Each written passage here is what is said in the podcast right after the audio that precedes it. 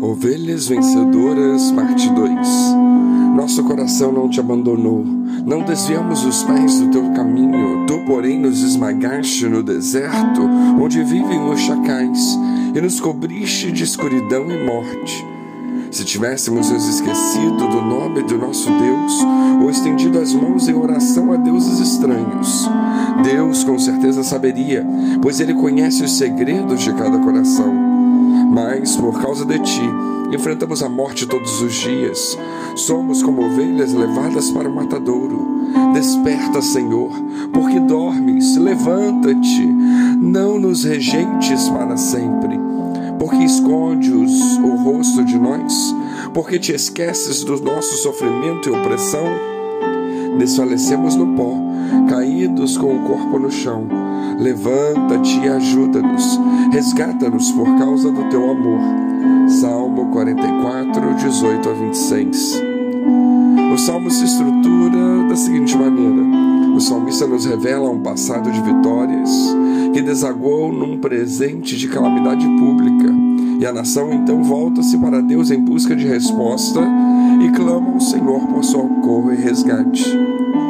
Esse ciclo tem muito a ver com os diversos momentos das nossas vidas: vitórias, dificuldades, questionamentos, pedido de socorro.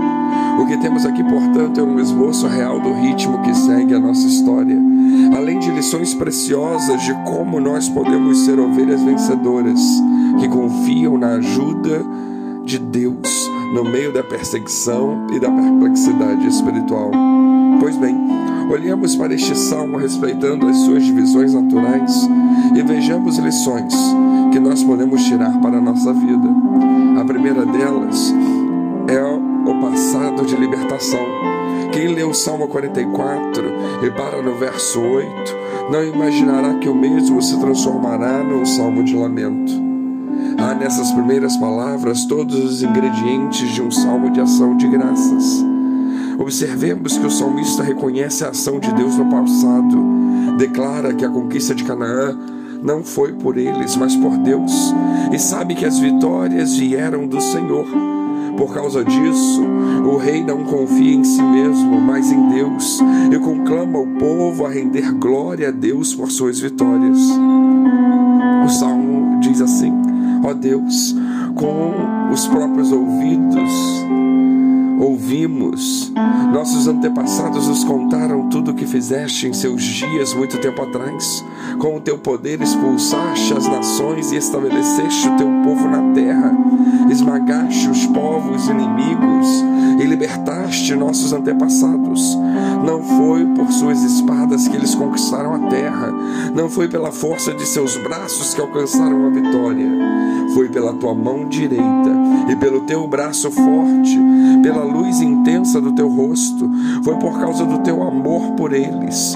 Tu és rei, o meu rei e meu Deus, decretas vitórias para Israel. Com o teu poder afastamos nossos inimigos, em teu nome pisoteamos nossos adversários.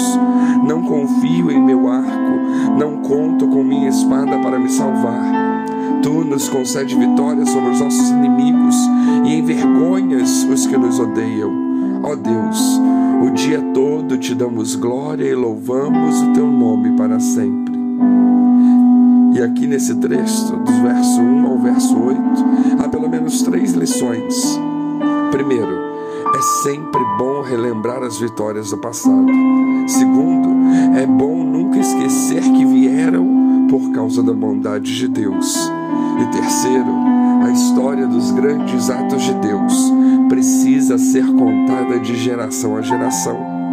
Como o Salmo 78, versos 1 a 4 nos diz: Ó meu povo, ouça as minhas instruções, abra os ouvidos para o que direi, pois lhe farei por meio de parábola, ensinarei enigmas de nosso passado, histórias que ouvimos e conhecemos, que os nossos antepassados transmitiram não esconderemos essas verdades dos nossos filhos. Contaremos à geração seguinte os feitos gloriosos do Senhor, seu poder e suas maravilhas. Por que contar a história dos grandes atos de Deus de geração a geração? Povo de Deus precisa ser esvaziado de si mesmo e cheio de fé na graça futura de Deus. Precisa de Deus como fonte de sua inspiração para prosseguir no caminho da fé. Precisa edificar uns aos outros com histórias dos grandes atos de Deus. O Salmo 44, em seu primeiro parágrafo, os versos 1 a 8, destaca o passado de libertação do povo de Deus. É a história de um Deus que escolhe e liberta para si um povo, arrancando-o da escravidão no Egito e plantando-o em Canaã, a terra prometida.